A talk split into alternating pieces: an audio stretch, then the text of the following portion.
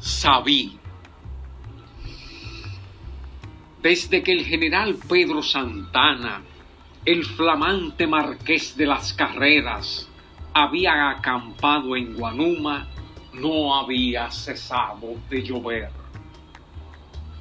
Las tropas españolas a su mando y su gente de las reservas estaban caladas hasta los huesos pero había que proseguir el principal objeto de su estado en aquellos sitios y llevar a su cumplimiento el plan de guerra ideado por el Estado Mayor de la Capitanía General, que era el avance de Santana por el este, contando con la efímera influencia de este caudillo para caer sobre el Cibao y desbaratar la revolución restauradora que se venía extendiendo por esta parte y hacia el sur del país, como si un ejército, por poderoso que fuese, pudiera desbaratar una revolución de principios y de santa reivindicación de la personalidad política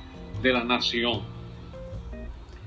Los restauradores se habían batido ya en los estribos de la sierra, desde San Pedro al sillón de la viuda, del gobierno de la capital, se le exigía la marcha a todo trance. En aquellos días, en una de las escaramuzas habidas entre restauradores y realistas, había muerto combatiendo como un león, un jefe ceibano de nombradía en las guerras contra el Mañé, allá por las fronteras. Era hombre fornido, brazo derecho de Santana, cuando éste figuraba como el paladín de la independencia y que ante la alternativa de seguir al ídolo o a la patria, optó por la última, uniéndose a los patriotas. Tenía una hija a quien pusieron por nombre Sabina. Y sus familiares le decían por apodo Sabí, a la cual Santana llevó como padrino a la pila bautismal. Por el tiempo en que narro estos hechos, sería una muchacha de 14 años. Era de color oscuro, de facciones correctas, alta, mórbida, maciza de ojos dormidos y con un pelo lacio en extremo. Desde la muerte de su padre, a quien acompañar en los azares de la guerra, andaba sola y errante por los cantones restauradores y a veces por las breñas y los maniguales. Todos las, todos la respetaban y todos las, la compadecían. Cuidaba de los enfermos y de los heridos, consolándolos y dándoles aliento, y excitaba a los sanos para seguir en la contienda empeñada. Estaba en todo, de todo conocía y se enteraba de los detalles y acontecimientos que pasaban. Los espías de los patriotas anunciaron que el ejército de Guanuma hacía los preparativos de marcha hacia el interior, por lo que se dieron las órdenes oportunas para prepararse a hacerle frente e impedirle el paso a sangre y fuego. Sabí se enteró de ello y al anochecer, bajo una lluvia torrencial, desapareció por entre las últimas guardias restauradoras y se internó dentro del espeso bosque. Como a las dos de la madrugada, llegó cerca de, de las avanzadas realistas y sutil como el aire, esquivando el ojo del vigilante centinela, atravesó el campamento y con aquella intuición de los campesinos se encaminó a las tiendas del cuartel general. En momentos en que Santana se disponía a acostarse en su hamaca, como espíritu surgido del suelo o del aire, Sabí se presentó ante él. La lámpara de aceite no tenía la luz suficiente para que se distinguieran sus formas, y aunque el general Santana no era hombre a quien le asustaran duendes ni aparecidos, se les crisparon los nervios y asió de su, machete como acto de prevención. Padrino, le dijo ella, no tenga cuidado. Es su ahijada Sabí que le quiere hablar. ¿Qué quieres? le dijo. ¿Quién te ha traído aquí?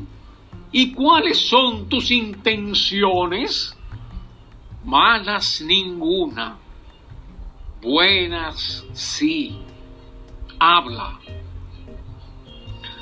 A su compadre lo mataron en la pelea de la sabana de la cruz. Yo vivo sola, sin alma, sin casa. Y si los dominicanos pierden la guerra, padrino, no tendré tierra donde vivir porque los cacharros serán nuestros amos. La voz de Sabí cambió de modulación, tomó un tono subido de mando, su cuerpo creció de súbito, sus ojos siempre dormidos tomaron un brillo extraño que llamó poderosamente la atención del marqués de las carreras. Nuestra bandera no se ve en nuestro pueblo, prosiguió. Solo la tienen los que pelean por ella. Yo sé que usted sigue para el Cibao a combatirlos y vengo, padrino, en nombre de su compadre y de la Virgen de la Alta Gracia a decirle que no pelee contra sus hermanos y sus antiguos compañeros de gloria, que no siga su camino, ya que su traición llena de sangre y lodo a la República. Sabí erguida como vestal romana, con sus ropas húmedas pegadas al cuerpo, con el cabello suelto que le envolvía cual manto de reina, clavó su mirada intensamente sobre Santana y con ademán soberano salió de la tienda y desapareció. Santana miró con rabia sus entorchados de teniente general español. Le atormentó el llamarse marqués de las carreras y sin poder conciliar el sueño, esperó las primeras horas de la mañana.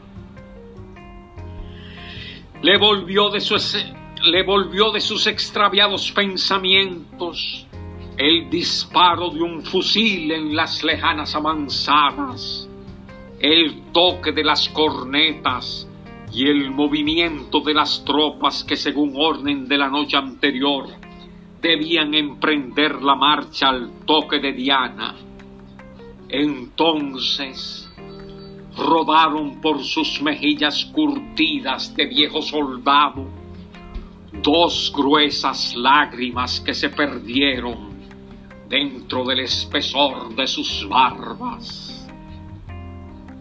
Cuando el brigadier jefe del Estado Mayor llegó a recibir órdenes para la marcha de la división, el general en jefe, malhumorado y con ademán brusco, dio contraorden hacia hasta nuevo aviso, hasta nuevo aviso. La marcha sobre el Cibao se había suspendido.